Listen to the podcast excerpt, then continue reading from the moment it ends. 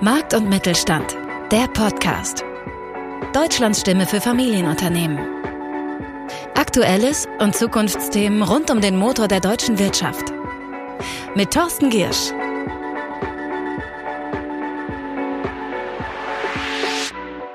Wer mittelständische Entscheiderinnen und Entscheider fragt, was sie derzeit am meisten umtreibt, der bekommt in erster Linie drei Antworten. Personal, Energie und Nachhaltigkeit. Letzteres besprechen wir heute ausführlich und damit herzlich willkommen zu Markt und Mittelstand, der Talk.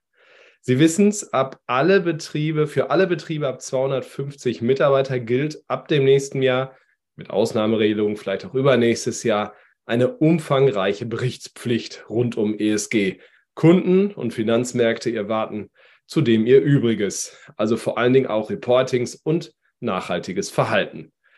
Doch wie gestaltet man diesen Wandel eigentlich? Welche Kooperationspartner braucht man? Wie gehe ich mit Lieferanten um? Was muss man in IT können? Welche Prozesse gilt es zu ändern? Darüber sprechen wir heute und das in alphabetischer Reihenfolge mit diesen Gästen.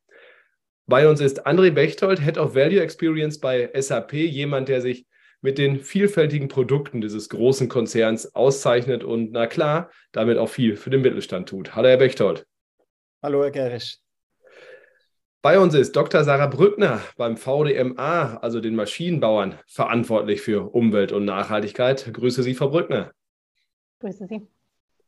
Und Dr. Michael Six, er ist schon lange im Vorstand von einem Deutschlands größten Immobilienkonzern bei Goldbeck. Inzwischen zusätzlich kann man fast sagen, dort auch noch zuständig für Nachhaltigkeit. Ein großes Thema bei Goldbeck, wie ich vernommen habe. Hallo, Herr Six.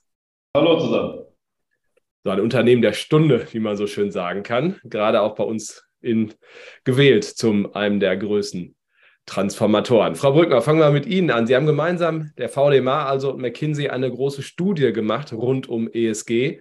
Was dort steht, klingt echt gut. 95 Prozent der befragten Unternehmen sagen, Nachhaltigkeit hat eine steigende Bedeutung für sie und fast alle sehen mehr Chancen als Risiken fast so schön, um wahr zu sein, oder spiegelt das die Realität ab, wie Sie sie bei den Maschinenbauern wahrnehmen? Also ich, wie so oft, glaube ich, muss man da ein bisschen äh, differenzieren. Ähm, das, es kommt ja immer darauf an, welchen Aspekt der Nachhaltigkeit wir uns ansehen. Ähm, 100 Prozent, da muss man immer, äh, immer ein bisschen kritisch hingucken, woher kommen 100 Prozent zustande. Äh, Sie werden in der gleichen Umfrage sehen, 23 Prozent sehen es auch als Risiko. Ähm, also insofern äh, liegen da ähm, auch beide beide Sachen da. Es ist, es ist Chance und es ist ähm, Risiko gleichzeitig. Ähm, es kommt natürlich immer darauf an, auf welchen Aspekt ich gucke. Wenn wir uns nur diesen Aspekt angucken, ähm, inwiefern wir diese, diese ganzen Transformationsprozesse, die mit Nachhaltigkeit einhergehen, also vor allen Dingen, wenn wir im Bereich Kreislaufwirtschaft gucken, wenn wir im Bereich ähm, klimaneutrale Produktion gucken, dann ja, dann ist das für viele Maschinen- und Anlagenbauer eine große Chance. Ähm, denn eine Sache können wir ganz klar sagen, ohne Maschinen- und Anlagenbau werden wir in Deutschland und in Europa keine Kreislaufwirtschaft schaffen. Und glauben Sie, dass die, naja, stark gestiegenen Energiepreise, die wir ja gesehen haben seit Februar dieses Jahres, der Nachhaltigkeit, dem Wandel noch so ein bisschen Schub gegeben haben, ähnlich wie es vielleicht bei einigen Digitalisierungsthemen in 2020 bei Corona war? Also im Bereich der, der Energieeffizienz und im Bereich der Energieversorgung ähm, im Sinne von, von dem Einsatzquoten von erneuerbaren Energien, ähm, ja, das glaube ich schon. Ähm, wir haben viele Unternehmen äh, gesehen, die sich gerade im, im, letzten Jahr dann auch stark damit beschäftigt haben, wie man vielleicht auch noch, noch kurzfristig ähm, auf andere Energieträger umswitchen äh, kann. Da gab es auf jeden Fall einen Schub. Insgesamt ist das Thema Nachhaltigkeit natürlich sehr breiter. Sie haben es am Anfang schon, schon äh, angesprochen. Es gibt jetzt auch große neue Berichtspflichten. Ähm, das sind sicherlich die Punkte, die eher in den Bereich des Risikos zählen, ähm, als in, in den Bereich der Chance und auch nicht unbedingt einen Bereich, wo ich jetzt denken würde, dass es durch die Energiepreise einen Push nach vorne gegeben hat. Absolut. Es gibt das Ökologische, aber natürlich auch Governance und Social-Themen. Herr, Herr Bechtold, die Investitionen in Nachhaltigkeit, die Unternehmen ihre Kunden, also SAPs Kunden sozusagen machen müssen, sind nicht immer günstig, sondern oft auch teuer. Sind sie für äh, aus Ihrer Sicht denn auch langfristig lohnend? Absolut. Also die konsequente Ausrichtung der Geschäftsstrategie auf, auf die Nachhaltigkeit äh, muss meines Erachtens kein Kostenfaktor sein. Ich glaube eher, dass es langfristig ähm, zu einer besseren Kundenbindung als auch zu höheren Gewinnen als über viele Industrien hinweg führen wird. Und wenn Unternehmen wirklich ökonomisch, soziale, ökologische Aspekte ganzheitlich und integriert berücksichtigen, dann wird sich die Rentabilität verbessern und auch die Widerstandsfähigkeit. Ich meine, heute haben wir hier in Deutschland ein aktuelles Beispiel. Also ähm, wir haben leider lange Jahre auch ähm, nicht genügend in Nachhaltigkeitsthemen investiert, weil sie einfach nicht äh, so greifbar sind ähm, alltäglich wie andere Themen. Und wir zahlen äh, meines Erachtens heute auch ein bisschen die, die Rechnung dafür. Die wir, die wir jetzt, wo wir teuer sozusagen Investitionen, Nachrüstungen machen müssen, wo auch immer, in welchem Geschäftsfeld auch immer, ähm, äh, haben wir gesehen, dass sich eine frühe Investition, auch eine stärkere Investition heute rentabilitiert. Warum ist das Thema SAP so wichtig? Naja, also wir haben eine sehr große Kundenbasis und unsere Kunden erwirtschaften weltweit, ähm, äh, also knapp 90 Prozent des Handelsvolumens weltweit ähm, wird äh, von SAP-Kunden sozusagen ähm, äh, ähm, äh, verantwortet. Das heißt, Nachhaltigkeitslösungen von SAP haben eine extrem große Reichweite. Ähm, wenn wir richtige Lösungen für unsere Kunden bereitstellen, damit sie Nachhaltigkeit eben über ihre Lieferketten, über ihre Wertschöpfungsketten zielgenauer steuern können, aber auch optimieren können, kann es einen unheimlichen Impact auf den Klimaschutz, auf äh, Vielfalt, auf Inklusion, ethische Verantwortung. Wir haben auch äh, natürlich sehr viele äh, Personalwirtschaftssysteme am Markt ähm, bewirken. Und deshalb ist, ähm, hat der Christian Klein diese Chance natürlich erkannt ähm, und möchte mit unserem Portfolio, auch mit unseren Investitionen, unseren Kunden natürlich dabei helfen, äh, Nachhaltigkeit entsprechend ähm, voranzutreiben. Herr Six, ähm, lassen Sie uns an Ihrem Alltag teilhaben. Welche Facetten hat das Thema Nachhaltigkeit denn für ein Unternehmen wie Goldbeck? Was haben Sie zu tun den ganzen Tag lang? Oh, ja, eine ganze Menge jetzt seit Juli diesen Jahres tatsächlich, äh, als ich die Aufgabe als CSO noch übernommen habe. Ähm, ist ja nicht so, dass wir jetzt erst mit der Nachhaltigkeit anfangen. Wir sind schon sehr lange mit der Nachhaltigkeit beschäftigt und, und ähm, machen auch schon ganz viel Nachhaltigkeit in den Projekten. Aber die Erkenntnis, wir haben über Berichtspflichten gehört etc., dass wir das Ganze auf viel breitere äh, Beine stellen müssen, die ist schon äh, sehr stark vorhanden. Und da ist auch Handlungsdruck da. Ne? Das heißt, wir sind also dabei, äh, das Thema erstmal für uns ordentlich zu strukturieren. Das haben wir jetzt getan. Äh, welche Themen der Nachhaltigkeit sind für uns als Bauunternehmen wichtig, letztendlich als Technologieunternehmen? Da haben wir jetzt auch vier ähm, ähm, Themen im Umweltbereich, zwei im sozialen Bereich und zwei im Governance-Bereich. Also wir haben das auch nach dieser ESG-Logik natürlich geclustert. Ich denke, bei dem Thema ist unheimlich wichtig, dass man sich fokussiert und dass man sich nicht zerfasert. Äh, wenn man auf die United Nations äh, SDGs guckt beispielsweise, da sind 17 an der Zahl. Da können wir als Bauunternehmen jetzt nicht überall mitwirken und überall was bewegen. Äh, insofern muss man sich fokussieren. Und da sind wir jetzt dabei, in diesen Feldern auch ganz, ganz konkrete Ziele zu definieren und KPIs zu entwickeln, weil darauf kommt es letztendlich an, dass das Ganze auch messbar gemacht wird am Ende des Tages. Total wichtiger Punkt. Können Sie mal so Beispiele nennen für KPIs, so ganz typische? Also CO2-Ausstoß halbieren, okay, das, das, da haben wir alle Fantasie für. Ähm, aber vielleicht auch gerade aus dem Social-Bereich, äh, sind das Vergütungsthemen auch, äh, Diversitätsthemen? Also das ist ja nicht immer alles so leicht messbar wie ein CO2-Ausstoß, oder? Auch der CO2-Ausstoß ist nicht ganz so leicht messbar am Ende des Tages, wenn ich das anmerken darf. Fair enough unser CO2-Footprint jetzt gerade ermittelt und äh, es, es, war schon eine kleine Herausforderung, also gehen auf Unternehmensebene jetzt erstmal. Äh, aber ja, äh, im Social-Bereich haben wir zwei ähm, Fokusbereiche. Einmal People haben wir das genannt und einmal Health.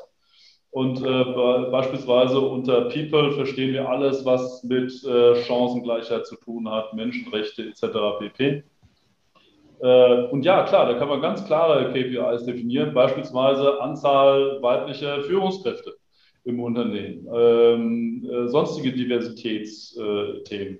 Also da gibt es ganz konkret messbare ähm, KPIs, die wir definieren und an denen wir uns zukünftig auch messen lassen müssen.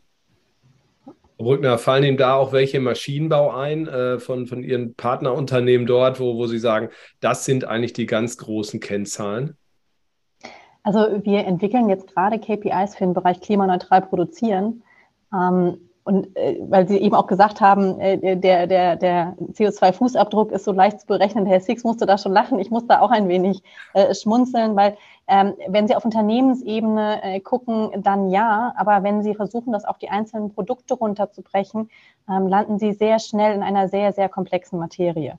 Und da haben wir jetzt im VDMA im letzten Jahr äh, einen Standardisierungsprozess losgetreten, äh, und werden jetzt im Dezember eine, eine Guideline, ein Einheitsblatt äh, veröffentlichen, ähm, wie wir als Branche ähm, in Zukunft CO2-Fußabdrücke auf Produktebene berechnen wollen, ähm, damit wir da nicht mehr Äpfel mit Birnen vergleichen, sondern äh, da eine etwas einheitliche Vergleichsbasis haben um die Ehrenrettung zu geben. Ich wollte, habe mich versprochen, ich wollte tatsächlich sagen, leicht zu verstehen, nicht leicht zu messen. Zum Thema Lieferanten kommen wir gleich noch. Ähm, Wenn es um Messen geht, Herr Bechter, SAP hat ja was mit Software zu tun. Ähm, können Sie da helfen oder kann SAP da mit, mit äh, Metriken helfen? Ja, ich glaube, äh, die Frau Brückner als auch der Herr Six haben es ja auch schon erwähnt. Äh, das größte Hindernis bei der Umsetzung äh, dieser konkreten Pläne für das Nachhaltigkeitsmanagement ähm, sehen unsere Kunden vor allem in der Unsicherheit darüber, wie sie die Nachhaltigkeit in den Geschäftsprozessen und in den IT-Systemen sinnvoll verankern können. Und ähm, ich glaube, wir haben mehr als 100 verschiedene ESG-Berichtslinien, die derzeit verwendet werden und, und teilweise auch widersprüchlich sind oder redundant. Und das macht es wirklich unmöglich für einige Unternehmen, da den Fortschritt, aber auch die Auswirkungen, die sie durch ihr nachhaltiges Management oder ihre nachhaltigen ähm, Investitionen, die sie tätigen, tatsächlich dann auch zu vergleichen. Und ähm, deshalb ist da, glaube ich, eine, eine, eine Konsolidierung ähm, und auch universell gültige Standards äh, essentiell. Und die kann man natürlich ähm, in IT-System verankern, ähnlich wie es beim Financial Accounting ähm, äh, der Vorgang ist und was wir seit Jahren schon als SAP unseren Kunden, aber auch weltweit auch ähm, Regierungen und so weiter zur Verfügung stellen. Ähnlich wird es beim ESG-Reporting sein. Und das heißt nicht, es muss den einen Standard geben, sondern es muss halt eben ge gewisse Standards geben, die messbar sind und die eben entsprechend compliant in einem System ähm, mitgeschrieben werden und in, in, einem Green Ledger, könnte man es nennen, ähm, verankert werden. Sind das die anderen genauso, dass es im Moment ein bisschen verwirrend ist, äh, welche, zu wissen, welche KPIs denn eingefordert werden vom Markt? Und da sind ja auch nicht nur die Politik, die Regulierung, da gibt es ja auch noch Finanzmärkte, sprich die Banken bei Kreditvergabe und Co. Wer in Fonds ist, hat da noch andere Themen. Aber ähm, wie sehen das die, die anderen beiden? Ist es tatsächlich noch im Moment sehr komplex für Unternehmen zu verstehen, was eigentlich genau von ihnen verlangt wird? Würden, kann ich 100 Prozent so unterschreiben, würden auch wir so sehen. Also wenn wir mit unseren Mitgliedsunternehmen sprechen, ähm, dann, dann haben wir aber eben halt natürlich auch die, die, die kleineren mit 250 äh, Mitarbeitern dabei. Ähm, für die sind das äh, nahezu nicht händelbare Herausforderungen. Gerade dass es eben halt diese, dadurch, dass es diese Vielzahl an Fragebögen gibt, dazu, dass es eine extrem komplexe Materie ist. Ähm, wir haben allein äh, 1000 Seiten äh, Taxonomie-Vorschriften. Ähm, das sind einfach Sachen, ähm, die reine Masse und der, der Überblick fehlt, ähm, das ist schon alleine eine große Herausforderung. Danke, Herr Six. Entschuldigung, ich wollte Sie nicht unterbrechen. Um Gottes Willen. Äh, gut, kann ich auch nur äh, beipflichten am Ende des Tages.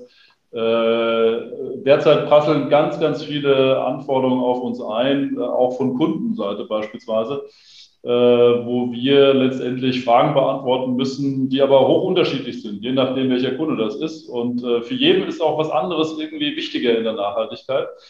Äh, also ja, das macht es komplex ähm, zu handeln, ähm, aber wir kommen nicht drum herum. Wir sagen ja immer, das ganze Thema ist nicht nice to have, sondern permission to play. Also entweder man macht es oder man ist irgendwann raus.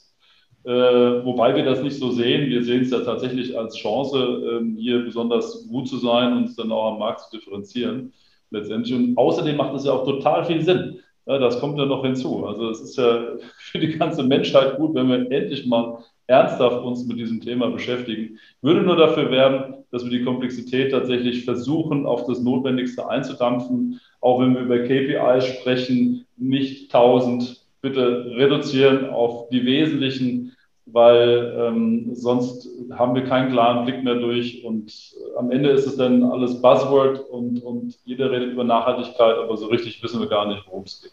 Frau Brückner, die Maschinenbauer sind weltweit tätig oder verkaufen ihre Produkte weltweit und konkurrieren damit natürlich auch mit Unternehmen, die nicht in der EU äh, gelistet sind und diese Kriterien erfüllen müssen, sprich vielleicht nicht so viel Acht auf Nachhaltigkeit geben müssen, nicht diese Bürokratie haben. Finden Sie das fair und wie geht man damit um?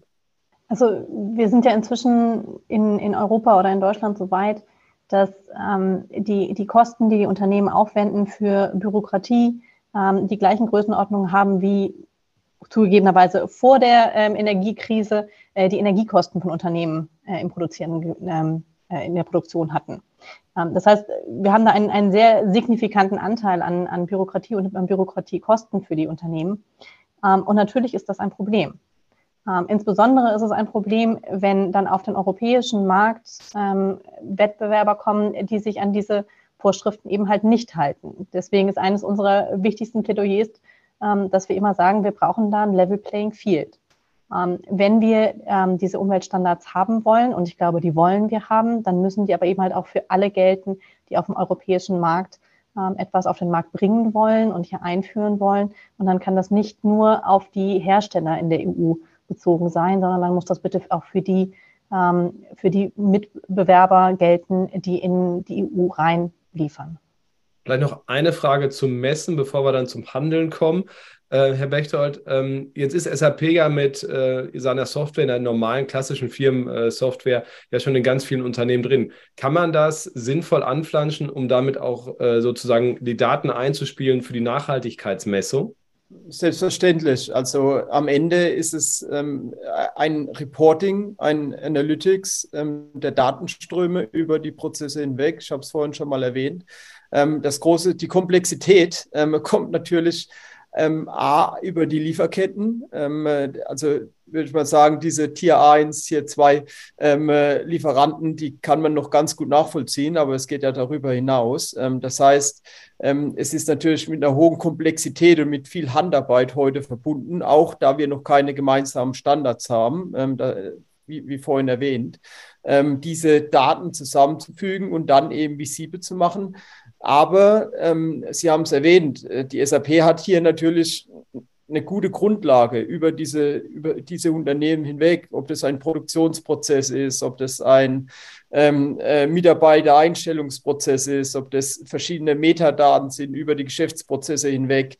Ähm, durch die Breite eines ERP, ERP-System, SAP-ERP-Systems haben wir natürlich eine Datengrundlage und können diese Datengrundlage dazu nutzen, ähm, gewisse Prozesse heute schon zu optimieren, aber vor allem, und das ist die Grundlage von allem, zunächst mal visibel zu machen, ähm, wo welche Ressourcen verwendet werden. Und da daraufhin dann entsprechend zu optimieren. Ähm, wie gesagt, ähm, es bedarf am Ende des Tages nicht nur des einen Unternehmen, das mit einer SAP-Software oder auch mit einer Konkurrenzsoftware diese Daten erhebt, ähm, sondern am Ende ist es die Verkettung der Datenströme über die Lieferkette, über die Produktionsprozesse oder auch, wenn wir in Circular Economy denken, über das ganze Second Life-Thema hinweg, ähm, um das wirklich nachhaltig zu messen. Rein technisch ähm, ist es am Ende ähm, ein, ein Datensystem und äh, ein Analytics-Tool on top oder eine, wir nennen es bei uns Sustainability Control Tower, ähm, eine Lösung, die das Ganze visibel macht der Geschäftsführung, damit sie entsprechend ähm, anders planen oder anders steuern können. Kreislaufwirtschaft ist ein schönes Stichwort. Äh, fragen wir uns mal ganz kurz, wie kann man denn wirklich, äh, um was man das den Fokus heute auf Umwelt sozusagen in der Hinsicht zu nehmen, äh, Aufwände reduzieren, Ressourcen minimieren. Ähm, Herr Bechtold, auch da hat äh, äh, SAP, glaube ich, eine, eine Lösung, wo man auch Technologie, wo Technologie einfach sehr, sehr viel helfen kann, oder? Ähm, wir haben natürlich ähm, auch mit dem SAP Business Network ähm, oder ein, ein, Netzwerk mit über 5 Millionen, 5 Millionen Anbietern. Ähm, das heißt, es sozusagen, wir können über verschiedene, verschiedene Ländergrenzen, über verschiedene Industrien hinweg Dinge verknüpfen. Ähm, wenn, wir, wenn wir jetzt über Kreislaufwirtschaft ähm, als, als Einfall reden, haben wir natürlich entsprechend hier die Verkettung. Das heißt, ein Unternehmen produziert Abfall, welches ein anderes Unternehmen wieder als wertvolle Ressource einsetzen kann. Ähm, das heißt, diese Visibilität über Industriegrenzen hinweg, über ähm, Länder hinweg, ähm, birgt hier eine große Chance, eben Dinge visibler zu machen. Und die Visibilität ist meines Erachtens auch die Grundlage ähm, äh, all dieser äh, einer, einer funktionierenden Kreislaufwirtschaft, damit die Materialflüsse insgesamt besser eingesehen werden können und dementsprechend auch ähm, äh, besser wiederverwertet können. Hicks, wie läuft das bei Ihnen in der Praxis ab? Ich nehme an, ein Baukonzern hat wahnsinnig viele Vorprodukte natürlich, auch schwere Sachen auch oft. Wie, wie gehen Sie das Thema gerade an Kreislaufwirtschaft? Ähm, also wir haben, wir haben im Umweltbereich zwei, zwei wichtige Felder. Das eine ist Ressourceneffizienz und das andere ist Kreislaufwirtschaft. Die Ressourceneffizienz sagt erstmal, baue mit so wenig Material wie möglich. Hm? Das ist die nachhaltigste Art und Weise. Und wenn das Material dann im Kreislauf ist, dann sollte es möglichst lange in diesem Kreislauf auch gehalten werden. Ich kann dem nur beipflichten, äh, was Herr Bechtold eben sagte. Und Grundlage ist eben diese Transparenz, Visibilität, haben Sie es genannt äh, dessen, was wir da haben. Das heißt also, äh, ich sage mal, in der Bauindustrie ist es eben das Building Information Modeling, das heißt also das digitale Gebäudemodell, in dem eben alle Materialien, alle Ressourcen auch erfasst sind, vielleicht auch mit ihrer Fähigkeit zum Recycling, Upcycling, Downcycling etc. Aber erstmal, wenn wir das wissen und auch wirklich greifbar haben, äh, dann können wir gucken, was fangen wir damit an, wenn irgendwann mal das End of Life von diesem Gebäude gekommen ist, aber noch lange nicht von der Ressource, die in diesem Gebäude steckt. Und äh, das ist so Grundvoraussetzung, da arbeiten wir auch gerade sehr intensiv dran, eben quasi mit dem Gebäude auch letztendlich einen Ressourcenpass mit abzugeben, dem Kunden, sodass der Kunde weiß, ah, ich habe also hier, das ist meine Abbaudatenbank sozusagen, hier habe ich noch ganz viele Ressourcen, wertvolle Ressourcen äh, für später. Da hilft ja dieser Digital Twin-Logik, die, die, die Goldbeck auch eben hat. Das muss man vielleicht kurz erklären für die Zuschauerinnen und Zuschauer. Ähm, ich versuche es mal platt, sie bauen ein Haus digital, erst digital und dann real und wissen aber schon dann ziemlich viel, was real schiefgehen kann und wie es am besten funktioniert, oder? Und sind deswegen auch so oft pünktlich fertig. So habe ich es mal gelernt. So, so, ist das bestenfalls, genau. Ja. Also wir, wir, wir planen erstmal wirklich das komplette Gebäude dreidimensional komplett durch, äh, haben also ähm, letztendlich alle Attribute, die ein so Gebäude haben kann, dann auch definiert und bestimmt so und sind dann auch ziemlich sicher mit dem Kunden gemeinsam, dass es das ist, was wir haben wollen, was der Kunde haben möchte und dass es auch in der Form baubar ist. Und äh, deswegen ist dieser digitale Zwilling so wichtig. Ähm, Erstmal digital bauen und dann gehen wir in die reale Welt und dann können wir mit großer Wahrscheinlichkeit sehr störungsfrei auch durchbauen. Frau Brückner, wie sieht Kreislaufwirtschaft denn für den Maschinenbau aus? Kreislaufwirtschaft hat für den Maschinenbau mehrere Aspekte. Das eine ist, ich habe eben ja schon am Anfang gesagt, Kreislaufwirtschaft wird ohne den Maschinen- und Anlagenbau nicht stattfinden.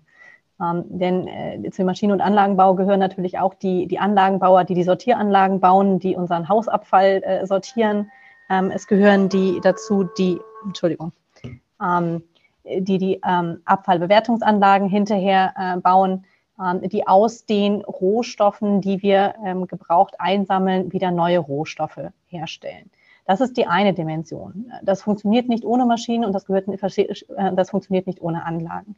Ähm, das heißt, da ist so ein bisschen der Punkt, wo wir sagen würden, ähm, da ist der Maschinen- und Anlagenbau wirklich der Enabler.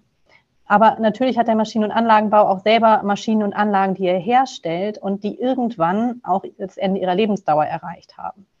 Ähm, und da passieren momentan aus meiner Sicht sehr spannende Prozesse. Wir sehen immer mehr Anlagenbauer, die versuchen am Ende der Lebensdauer von ihren Produkten und die sind häufig im Maschinen- und Anlagenbau im Guten wie im Schlechten sehr lang, aber die versuchen diese Anlagen hinterher auch wieder zurückzubekommen.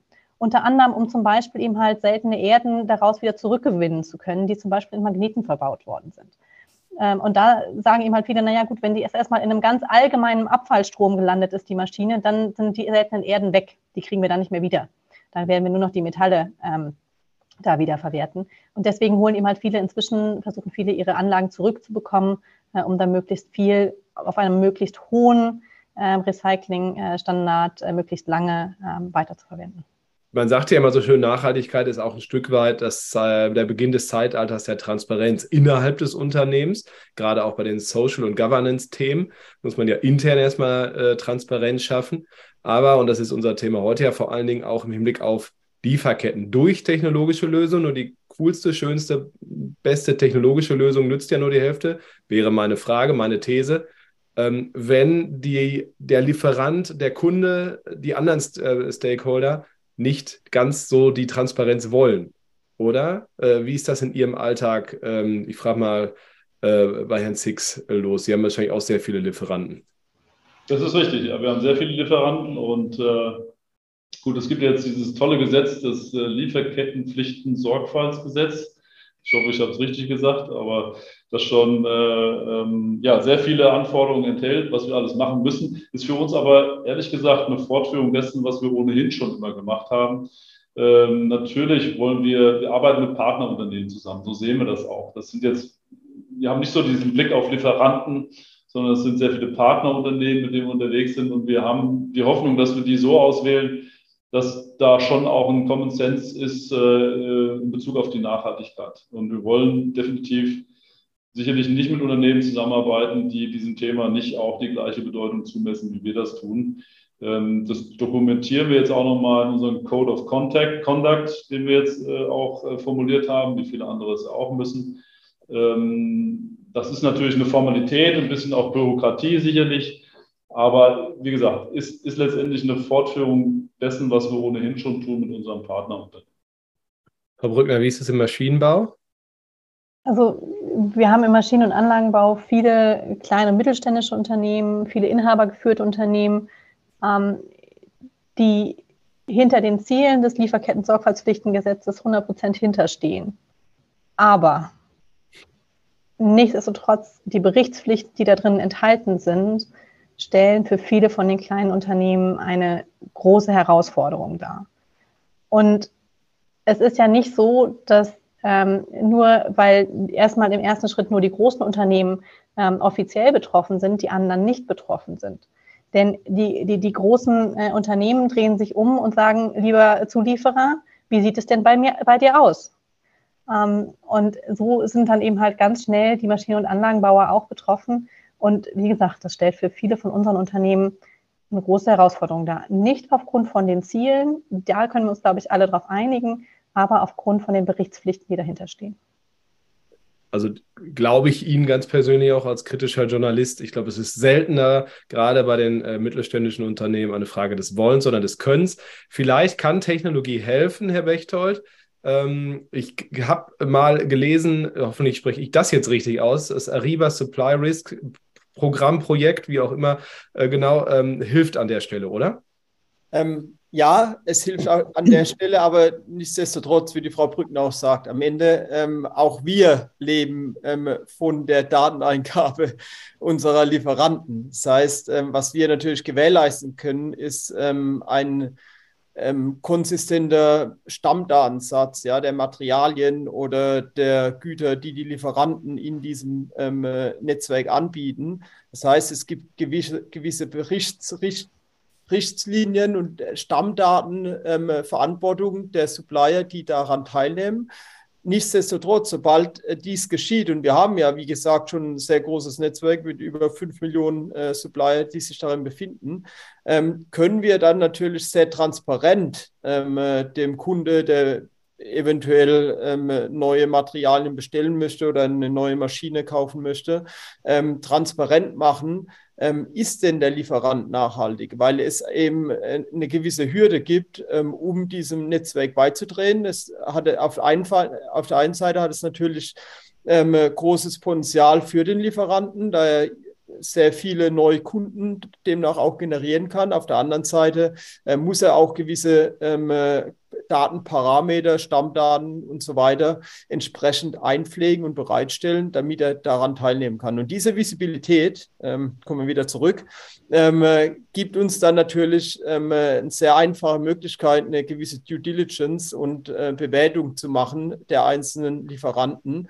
und dementsprechend diese Bewertung zu teilen ähm, und weiterzugeben. Und äh, sprich, ähm, das ganze Lieferketten Sorgfaltspflichtgesetz, ich glaube, ich habe es umgedreht, ich hoffe, dass es stimmt, ähm, kann natürlich dementsprechend besser nachvollzogen werden und entsprechend auch eingehalten werden. Das heißt, äh, SAP hat dazu Lösungen. Ähm, es hängt natürlich aber auch immer wieder am Ende des Tages mit der Dateneingabe und mit der Datenbereitschaft ähm, der Kunden oder der Supplier, die sich diesem Netzwerk anschließen, äh, zusammen. Das muss man auch immer erwähnen. Ähm, nichtsdestotrotz ähm, haben wir natürlich ähm, durch dieses Großkundennetzwerk ähm, da schon eine sehr gute Basis, ja, äh, die wir zur Verfügung stellen können. Also wenn ihr mit die Kontrolle über die Lieferkette ist schwer, ist äh, aufgrund der Masse einfach auch schwer und der, der Wirtschaftswelt, wie wir sie uns geschaffen haben. Aber ich glaube, äh, zumindest hier in Deutschland arbeiten sehr, sehr viele sehr intensiv daran und Technologien. Ich habe da ein ganz einfaches Beispiel, falls ich es noch erwähnen kann. Ähm, ich, wir reden immer viel über Kaffee. Ähm, und wenn man mal überlegt, dass von der Kaffeebohne ähm, bis zu ähm, den Kaffee in der Rösterei, in die Maschine und dann eben äh, an den Kunden ausgeschenkt, ähm, muss man, sind 29 verschiedene Lieferanten beteiligt, von der wirklich Rohproduktion der Bohne bis ähm, zum Ausschank. Ähm, und wir eigentlich in der Regel haben wir über 19 Länder, äh, Ländergrenzen, die sozusagen von der Bohne beschritten werden. Das heißt, unheimlich komplex, ähm, großes Regelwerk in verschiedenen Ländern. Äh, und diese Transparenz ähm, muss man sich immer wieder verdeutlichen. Da reden wir jetzt von, vom Kaffee. Ähm, man, man möge sich nur hier an Maschinenanlagen bauen, Automobilhersteller vorstellen. Also ein Auto sind dann über mehr als 10.000 verschiedene Teile. Ähm, deshalb ähm, ist diese Komplexität, ähm, die sozusagen einzufangen und die visibel zu machen, ist natürlich die größte Herausforderung. Ähm, und gelingt uns dies mit einheitlichen Standards, die erweitert werden können, ähm, haben wir da natürlich ein großes Asset, ähm, um das Ganze in, entsprechend voranzutreiben. Da sollen wir mal ein Haus bauen, Herr Six, was? Also ähm, tatsächlich. Vielleicht, Herr Six, aber noch eine Frage zwischendurch, bevor ich gleich zum ganz speziellen Projekt noch komme, wo wir zwei der Beteiligten auch hier sitzen haben. Noch eine Frage an Sie. Wie machen Ihre Mitarbeitenden denn die Transparenz mit? Also nochmal kurz der Blick nach intern. Da geht es ja auch um Social und um Governance-Themen. Ähm, speziell bei Mittelständlern ist das ja nicht, das waren ja nicht immer alles Horte der Transparenz, ohne jetzt Goldberg was zu wollen, sondern ich spreche ganz allgemein. Aber wie ähm, ändert sich intern bei Ihnen da was, wenn jetzt plötzlich Ombudsstellen es ohne Ende gibt oder gab es vielleicht bei Ihnen auch immer schon, wenn berichtet werden muss über solche Dinge? Naja, ich sag mal, also beim Thema Transparenz, ähm, also wir pflegen schon immer eine sehr offene Unternehmenskultur. Das, das hilft uns natürlich. Als Familienunternehmen fällt uns das vielleicht auch leichter als dem einen oder anderen äh, äh, ähm, börsennotierten Unternehmen, ich weiß es nicht. Äh, aber auch wir stehen da noch am Anfang, ja, muss man wirklich sagen, in allen Bereichen wirklich die Transparenz zu schaffen, die es jetzt auch braucht. Und wir haben jetzt eine, eine zentrale Abteilung, die Group Sustainability, gegründet. Und ich wurde dann mal gefragt, wie viele Mitarbeiter sind denn da jetzt drin? Ne? Und ich sage, naja, 11.000. Ne? Alle. Es müssen alle mitmachen. Das ist das Thema bei der ganzen Sache. Also wir, wenn, ich bin erst dann zufrieden, wenn das Denken, das nachhaltige Denken, also über die nachhaltige Lösung bei, bei allen unseren Mitarbeiterinnen und Mitarbeitern wirklich im täglichen Doing verankert ist. Dann hätten wir es geschafft. Aber so weit sind wir auch noch nicht. Also das heißt, es ist ein Weg, den wir da gehen müssen. Das ist ein Transformationsprozess und ich finde ein sehr, sehr umfassender Transformationsprozess, den wir jetzt die nächsten Jahre auch als Unternehmen gehen müssen. Da muss ich aber eine Nachfrage stellen. Wie gehen Sie mit Interessenskonflikten denn um? Ich meine, die gibt es ja. Irgendjemand will eine neue, äh, möchte etwas X machen, muss er dann sozusagen, haben Sie da ein Vetorecht, weil Sie sagen, das ist nicht nachhaltig genug, nimm besser, äh, da muss er nochmal dran drehen. Oder äh, wie, ist das, wie ist so ein Prozess bei Ihnen? Wenn Sie die Aussage verweigern wollen, ist aber auch möglich. Nein, alles gut. Ich bin da, da bin ich auch transparent. Super. Also zum Glück haben wir das ja, das Thema auch wirklich relativ hoch im Unternehmen aufgehängt. Der Familie ist das extrem ganz, das steht für die Familie als Wert ganz, ganz oben. Und letztendlich äh, die Tatsache, dass es jetzt im, im Board auch verankert ist, äh, in meiner Person, äh, ist ja auch ein Zeichen dahingehend. Und ja, Vetorecht Ne? Ich sage, es gibt immer wieder Zielkonflikte. Zum Beispiel, also wenn ich dann wieder anwettere, also diese Merchandise-Artikel, die können wir nicht mehr machen. Das funktioniert nicht mehr. Das sind aber nur so Kleinigkeiten. Es gibt aber auch große Zielkonflikte sicherlich, ähm, äh, wenn man so an die Wirtschaftlichkeit auch denkt. Ne? Also ist jetzt zum Beispiel diese grüne Lösung ja, diese nachhaltige Lösung äh, mit einem, das heißt ja jetzt Neudeutsch Green Premium, also der Aufpreis, den ich zahlen muss für die grüne Lösung, wenn das irgendwann sehr, sehr groß wird, dann ist es, steht es vielleicht nicht mehr im Verhältnis zu dem Nutzen, den wir nachhaltig erwarten.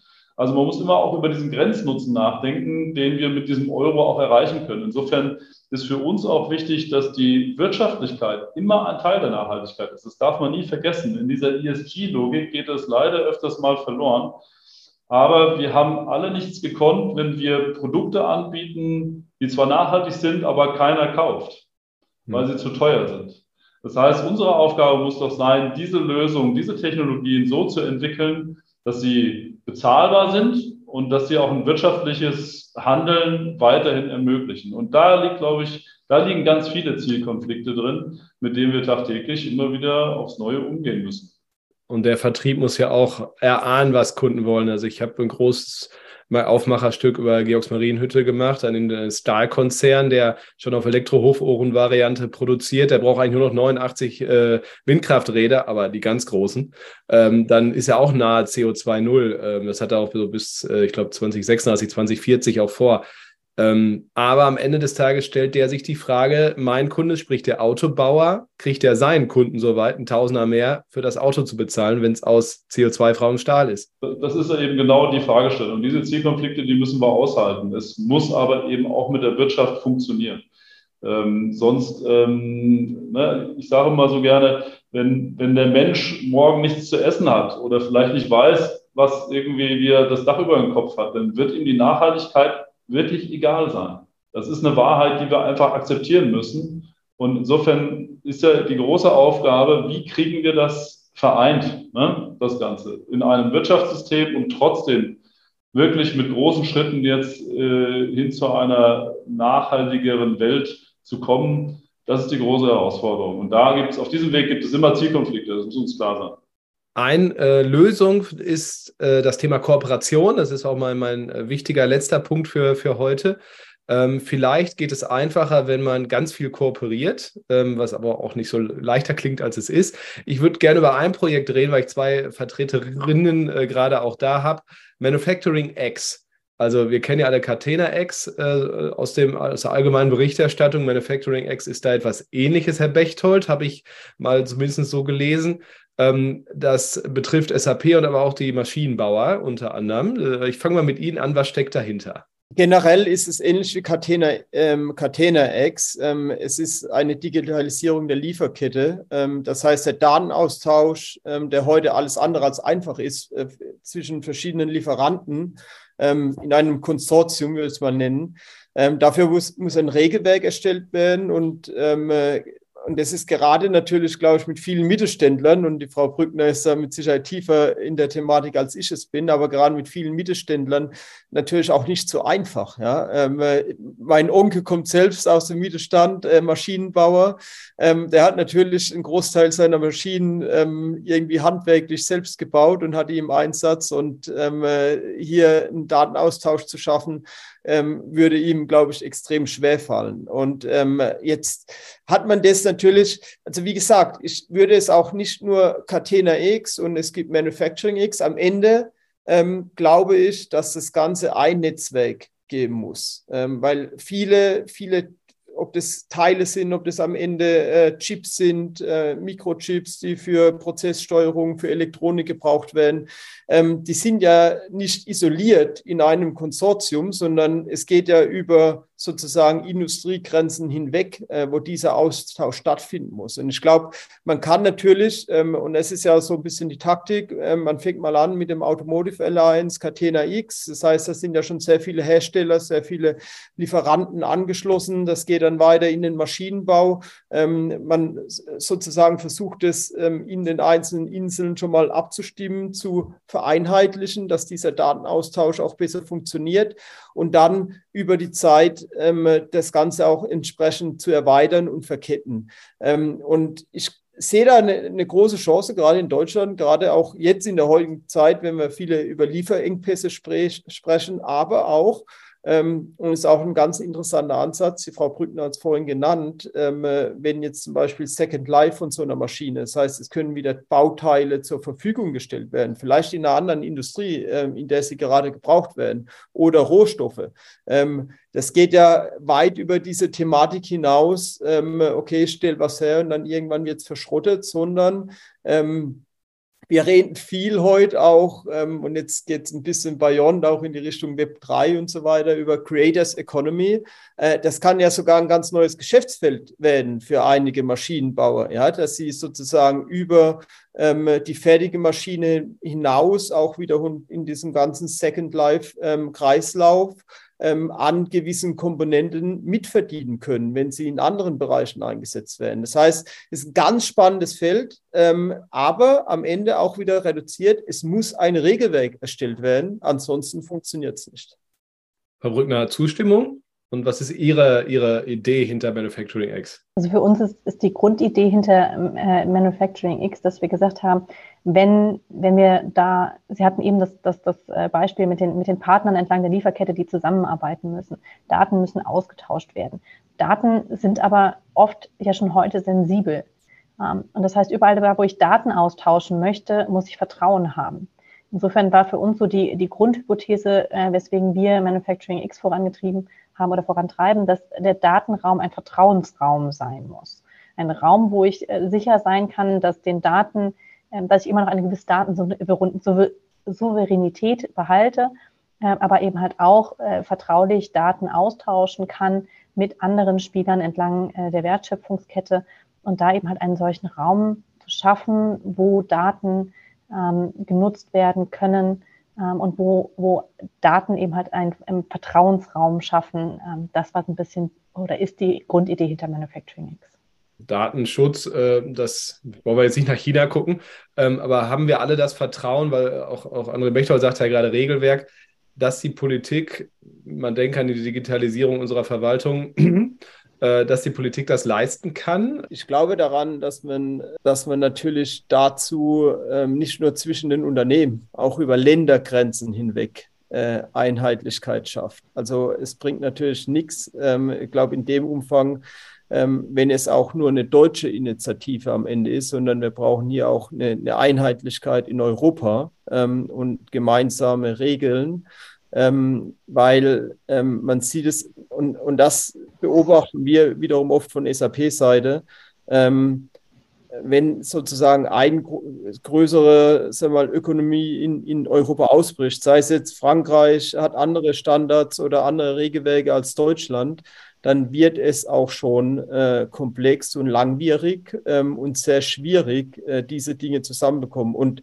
ähm, wie gesagt, in Deutschland, selbst in Deutschland, sehe ich da leider ab und zu noch ähm, ein bisschen ähm, äh, äh, Unstimmigkeit zwischen den Ländern und zwischen dem Bund. Das heißt, auch hier äh, müssen wir natürlich eindeutig sozusagen eine, eine Leitlinie haben, ähm, der wir dann auch folgen. Ansonsten wird es natürlich auch schwierig. Herr Brückner? Ich glaube, Warten ist generell keine, keine Stärke von Wirtschaftsunternehmen. Äh, ich glaube, äh, Handeln und Probleme angehen ist da eher äh, die Stärke und die Lösungsorientierung. Insofern, ja. Da möchte ich Kooperation noch eine Frage. Ich glaube, SAP hat inzwischen 20.000 Partner, mit denen man kooperiert. Natürlich nicht nur bei Nachhaltigkeit, aber eben auch viel da.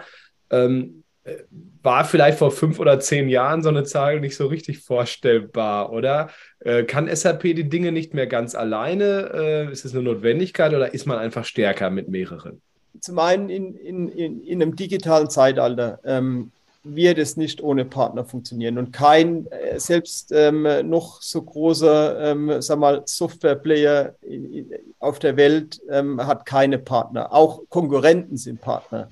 Ähm, ich nenne immer gerne das Beispiel Apple ähm, äh, wer, wer, auch immer schon mal ein iPhone äh, an, in der Hand hielt und von dort aus sozusagen eine Adresse aufgerufen hat, ähm, äh, landet in, einem, in der Google Map und nicht in der Apple Map. Das heißt, ähm, es geht in der Digitalisierung, um Dinge effizient zu gestalten, geht es leider auch gar nicht, gar nicht mehr ohne Partner. Und das ist auch gut so.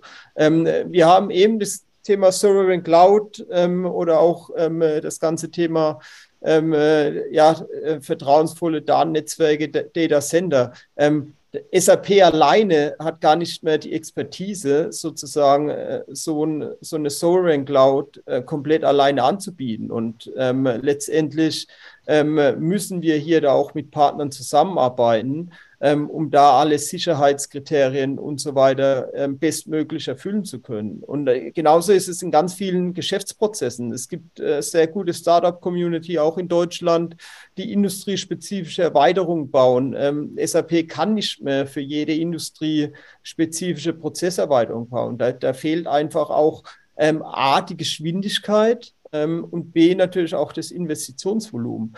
Und ähm, ich glaube, ähm, es, es wird immer mehr auf diese Partner, Partnerschaften ankommen, um da auch die Kunden entsprechend zu bedienen, entsprechend schnell zu bedienen und entsprechend effizient zu bedienen. Und ich glaube, es ist nicht nur in der Softwareindustrie übrigens so, äh, wenn wir über Digitalisierung reden, dann ähm, wird es auch auf sehr viele Industrieunternehmen zukommen. Ich weiß nicht, reiche den Ball mal gern ähm, an den Herr Six hier weiter. Ich vermute auch, ähm, dass in der Digitalisierungsstrategie der Goldbeck ähm, äh, einige Partner ähm, äh, helfen. Da, ich glaube, also jetzt einmal so ein Smart Building ähm, äh, da ist auch teilweise ja gar nicht die Expertise direkt im Unternehmen vorhanden. Das heißt, um da schneller voranzukommen, muss man ein, eigentlich auch mit Partnern äh, agieren. Ja, ja, absolut. Das, das kann man nicht alles alleine machen. Äh, unser Partner an der Stelle ist Autodesk ähm, mit Sitz in San Francisco.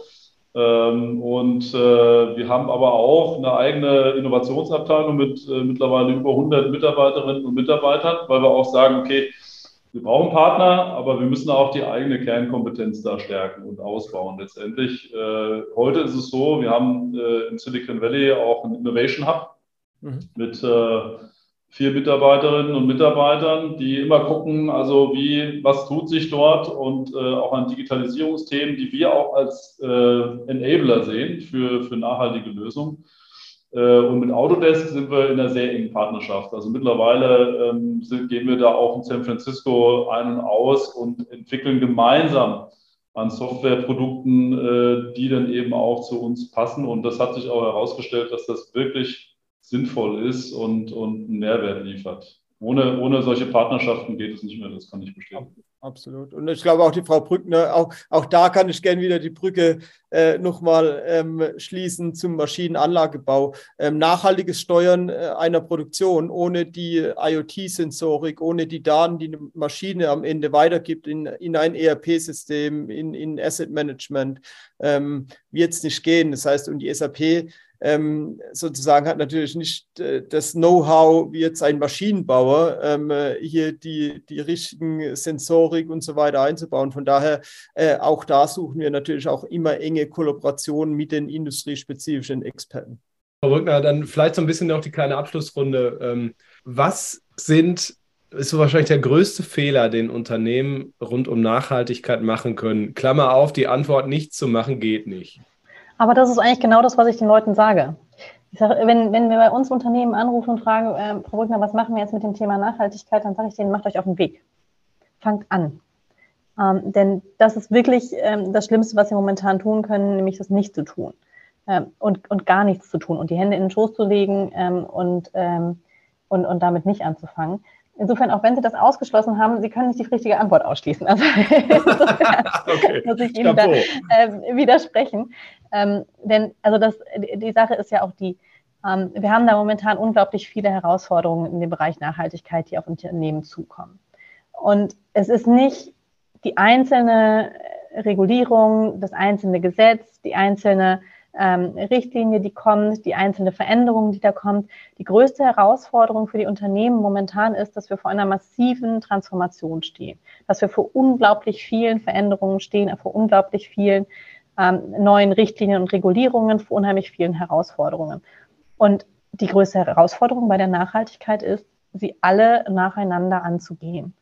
Und deswegen, wie gesagt, nicht alles auf einmal. Ich glaube, das ist vielleicht auch einer der größten Fehler, die man machen kann, äh, zu versuchen, alles auf einmal anzugehen.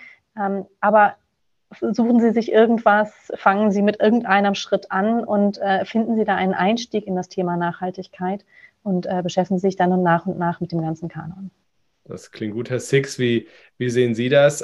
Also erstmal, dass, dass alle die Chance in dem Thema auch sehen. Nicht so immer so Risiko und das muss ich jetzt machen, sondern wirklich die Chance, wirklich mal was zu verändern und wirklich einen Unterschied zu machen. Das würde ich mir wünschen, dass das bei allen 11.000 so ist. Und äh, äh, weil ich glaube auch fest daran, äh, dass wir eben mit den richtigen technologischen äh, Maßnahmen auch in der Lage sind, einen großen Beitrag hin zu mehr Nachhaltigkeit auch leisten können.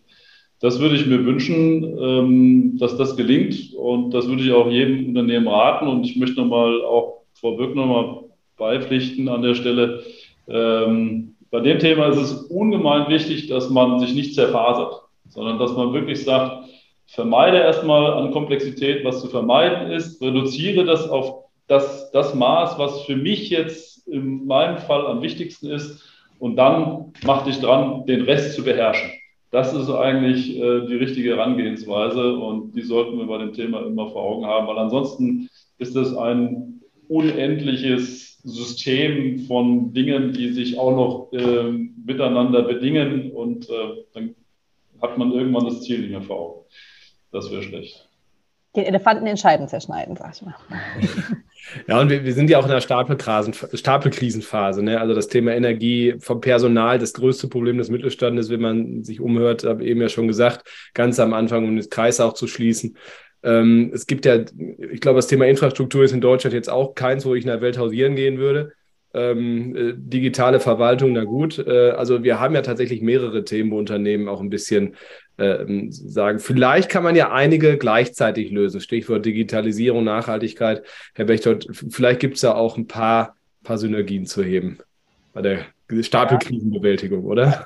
Also ich pflichte zunächst meinen Vorrednern bei. Also ich glaube, der richtige Fokus und dass sozusagen ähm, jeder ähm, Transparenz hat über das Thema und auch jeder etwas bewirken kann, ist extrem wichtig. Aber ähm, ja, ich glaube, und äh, das sieht man auch immer wieder bei einigen unserer Kunden, ähm, sobald sie ein Thema erfolgreich gelöst haben, ähm, äh, kommt das zweite so ein bisschen wie selbstverständlich dazu. Also wie gesagt, wenn ich eine gewisse Transparenz über einen Prozess habe, dann hilft es eventuell den nicht nur ähm, äh, ja, ähm, CO2-neutraler zu gestalten, sondern dann hilft es auch vielleicht sogar die Arbeitslast oder was weiß ich, ähm, äh, Gender Equality rauszufiltern und, und das Ganze anzugehen.